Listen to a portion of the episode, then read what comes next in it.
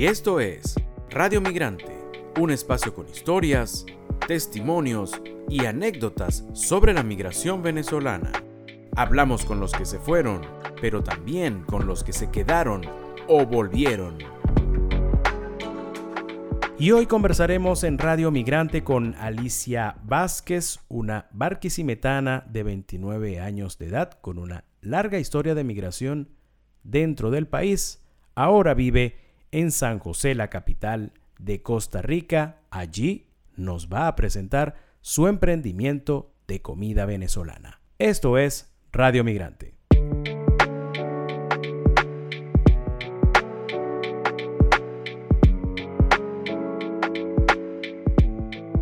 Alicia, saludos, qué gusto que estés con nosotros conversando sobre tu experiencia migratoria. ¿Cómo te va por allá? Hola Miguel, muchas gracias por la invitación. Bien chévere aquí, súper bien, contenta. Alicia, estás en San José de Costa Rica. Cuéntanos rapidito cómo es la ciudad de San José. ¿Qué tiene que, que los atrapa, que, que, gusta tanto? Entiendo que hay mucha gente que dice que, que la vida es muy pacífica, es muy tranquila. Exactamente, eso es lo correcto eh, al principio cuando me vine para acá, mi familia ya estaba en Costa Rica y la razón por la que ellos eligieron venir para acá fue porque de todos los destinos les pareció que Costa Rica era lo más similar a Venezuela en sus tiempos.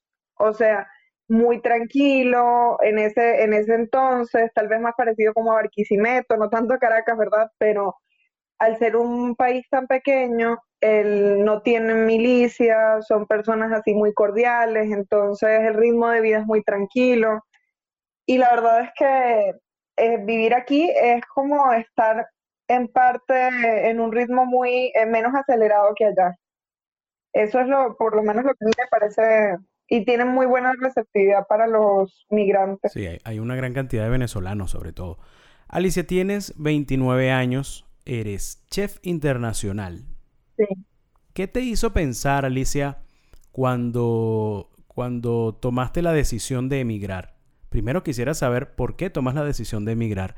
Y luego, ¿qué te hizo pensar que era San José de Costa Rica el lugar donde tú querías estar más allá de que allá estaba tu familia, ¿no? Pero, pero oye, los chefs venezolanos tienen fama de que, bueno, llegan a todas partes y se, se abren muchas puertas. Eso es totalmente cierto. Realmente estaba estudiando gerencia de recursos humanos en, la UDO, en la Universidad de Oriente, y ya iba a la mitad de mi carrera, pero la situación ya empezó como a agravarse, la delincuencia empezó a subir, la escasez también, ya no era, por supuesto, desde hace muchos años ya no era cómodo vivir allá, pero el hecho de que cuando tomé la decisión ya de dejar mis estudios, en ese momento dije, bueno, que necesito un oficio y en mi familia muchas personas cocinan.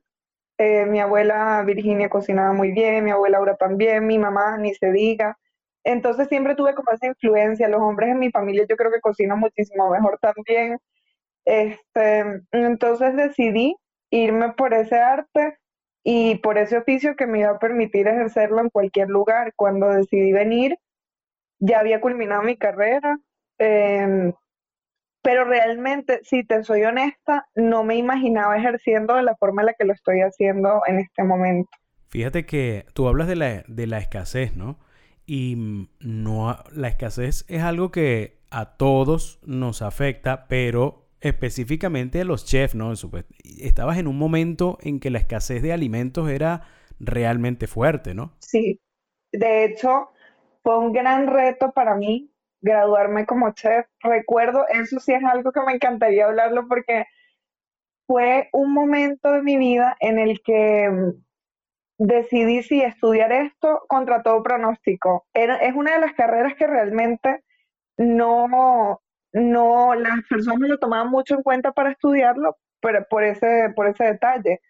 En mi caso, yo estudié en la Academia C. Teresa, que está en Barquisimeto, eh, yo saqué, traté de sacar la carrera lo más rápido posible por esta misma situación, em, porque la escasez iba en aumento, no en descenso. Entonces, eh, cuando yo compraba o lograba conseguir o adaptar la receta a lo que em, porque estamos hablando de cocina internacional, entonces los módulos eran con ingredientes que tal vez no, no era muy frecuente ver allá. Entonces, conseguir eso era sacar el módulo, que bueno, consistía con varios exámenes y todo. Entonces ya sacaba lo de este día, por ejemplo, y yo ya lo tenía ofrecido para venderlo. Entonces, con lo que vendía eso, iba y compraba el del siguiente módulo y así lo hacía. Además de que tuve mucho apoyo comprar guías, tenía que comprar eh, como uniformes, eh, los cuchillos, todo.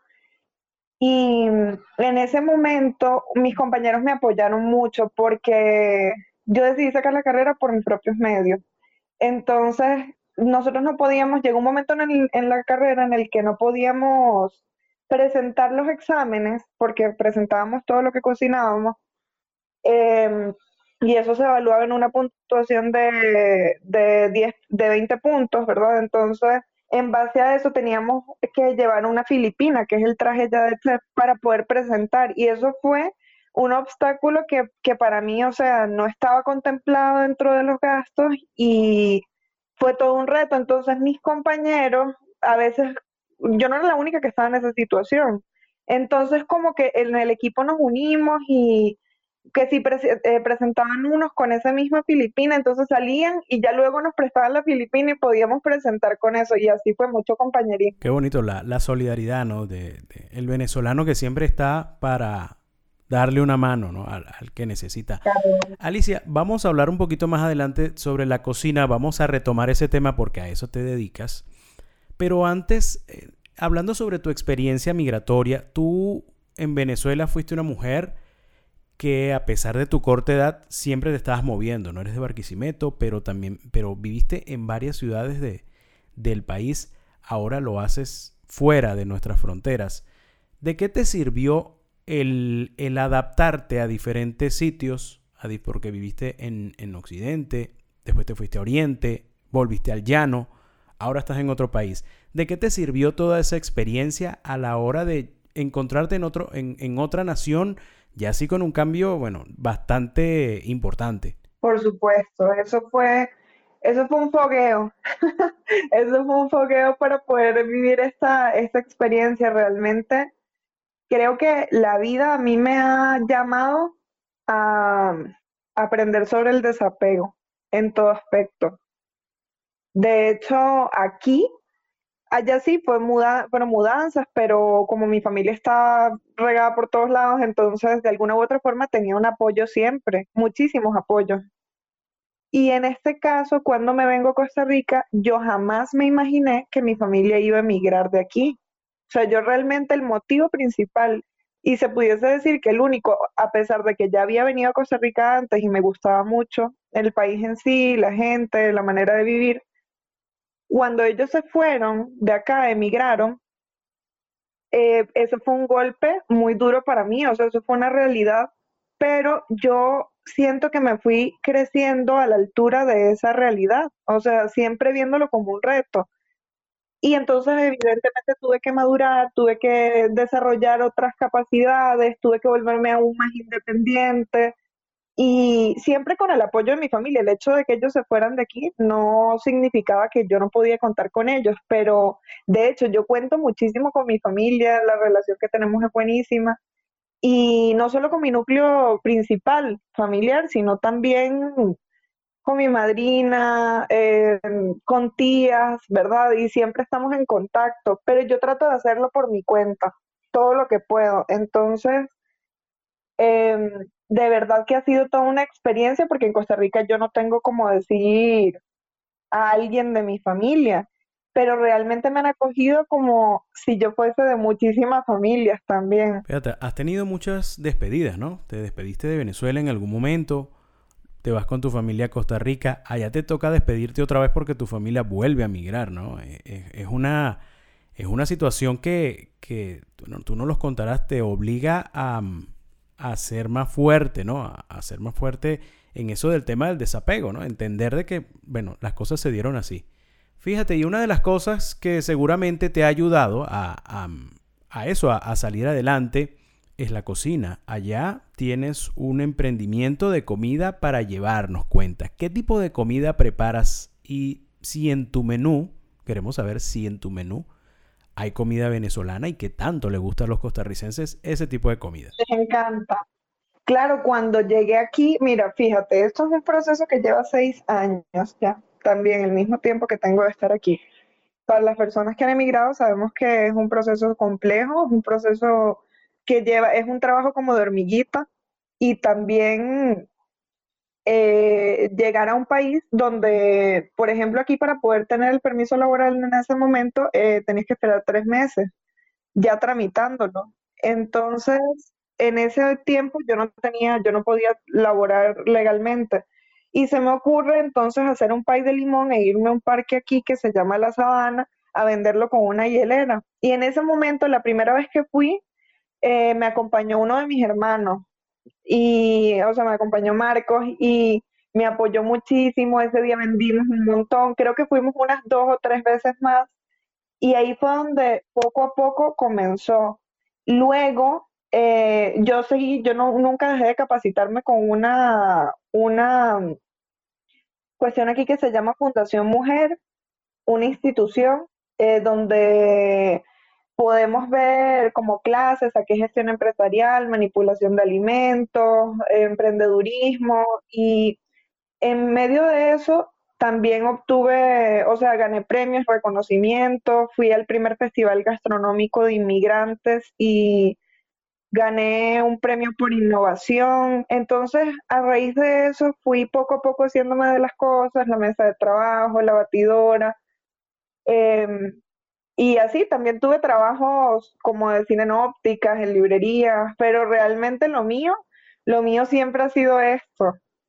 Y ahora es a lo que me dedico 100%, o sea, eh, fue, al principio no me daba para, tenía que tener otro trabajo o realmente mi mamá también me ayudaba.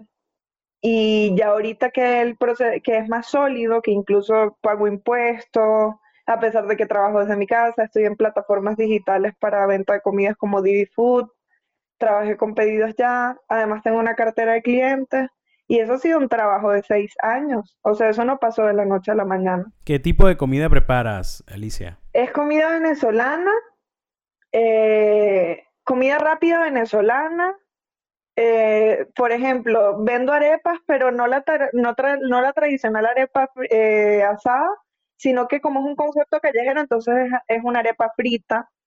Em, vendo también con las salsas que a todo el mundo le gustan, que si la de ajo o una mayonesa jalapeño. O sea, yo trato de hacer la comida venezolana, pero sí un poco adaptada a, lo que le gusta al tico. Entonces, eso ha tenido una gran recepción por parte de los costarricenses, de los venezolanos, de hecho casi la totalidad cuando yo llegué aquí no era igual, o sea, ellos no eran como muy aventureros con la comida, em, no, no sabían los nombres de muchas cosas, ahorita pueden llamar y pedir, eh, me puede dar unos pequeños, me puede dar mm, arepas, tiene reina pepiada, tiene tal, y eso está en mi menú, por ejemplo. Entonces ya el propio cliente pide exactamente lo que quiere, sabe lo que va a pedir y espera una calidad por consecuencia. Sí, que eh, los pequeños no pierden con nadie en ninguna parte, Alicia. Eso es algo ya se, se, institucionalizó en todas partes del mundo. Eso es lo más pedido del menú. Es correcto, en todas partes, ¿no? Qué bueno, qué bueno que, que, que la cultura venezolana, la cultura gastronómica también se esté, se esté exportando. Y bueno, con ustedes que son embajadores nuestros, que, que otras sociedades también lo estén tomando como suyo. Alicia, ya en la parte final de nuestra entrevista... Quisiéramos hacerte una pregunta. Te fuiste hace muchos años, pero seguramente guardas muchos recuerdos de Venezuela. Imagínate que nosotros te demos la oportunidad con una máquina que acabamos de crear e inventar nosotros solitos, que te lleva a cualquier lugar de Venezuela en cualquier época en la que te gustaría estar o volver. ¿A cuál época y en qué lugar te gustaría estar en este momento? Ay, nada más de pensarlo, es nostálgico, nada más de pensarlo se me...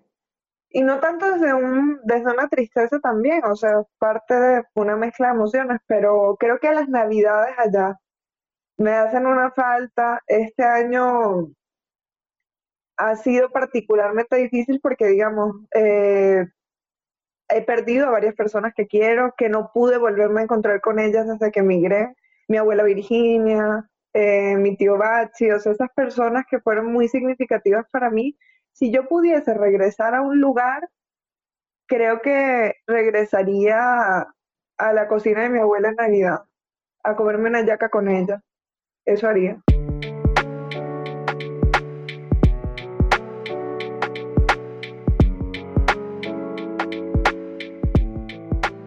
Y hoy tuvimos como invitada a la barquisimetana Alicia Vázquez, chef internacional que tiene un emprendimiento de comida en San José, la capital de Costa Rica. De esta forma, se ha ganado corazones en este país centroamericano. Esta fue otra presentación de Radio Migrante. Nos puede seguir tanto en Twitter como en Instagram. En estas redes sociales estamos como arroba Radio Piso Migrante.